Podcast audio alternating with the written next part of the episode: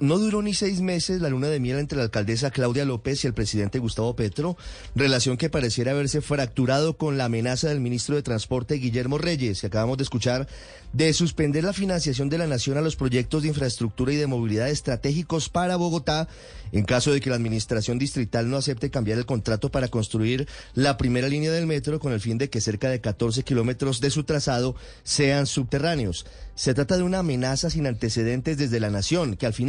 en caso de concretarse, perjudicaría a millones de bogotanos, sobre todo a los más humildes, que serían los usuarios de muchas de las obras que se paralizarían y que son consideradas estratégicas para el desarrollo de la ciudad. Estamos hablando no solamente de la segunda línea del metro, sino también, como lo decía Santiago, de la ampliación de la calle 13, hoy una de las vías de entrada a la ciudad que se han convertido en un camino de herradura con trancones kilométricos durante todo el día debido a su mal estado. También se vería frustrado el sueño de los bogotanos de tener una entrada digna a la ciudad por la autopista norte y por la carrera séptima, pues estos dos proyectos quedarían paralizados si se cumple la amenaza del ministro Reyes, sobre todo en lo relacionado a las ampliaciones desde la calle 192 hasta la calle 245, saliendo de la ciudad. Si seguimos recorriendo las obras que no verían la luz en el corto plazo por la decisión del presidente Petro de no ceder en torno al futuro de la primera línea del metro, encontramos la famosa Alo Sur, vía alterna a la lamentable autopista Sur, que busca beneficiar a más de dos millones de personas, sobre todo habitantes de Bosa, de Ciudad Bolívar, de Puente Aranda y de Fontibón.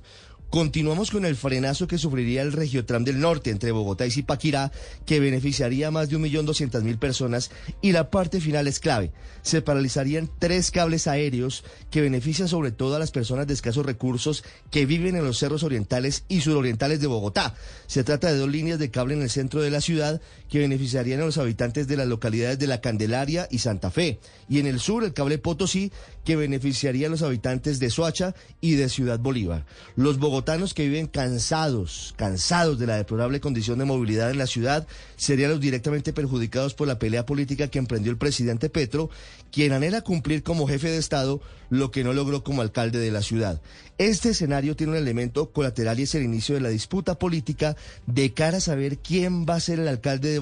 de Bogotá en octubre de este año. El presidente Gustavo Petro lleva muchos años viviendo en Bogotá debería ponerse en los zapatos de la gente que tarda hasta tres horas en un bus para ir a trabajar o a estudiar, tiene que hacer a veces transbordo. Y si quiere el presidente Petro seguir el debate sobre el metro, pero sin afectar la vida de millones de personas.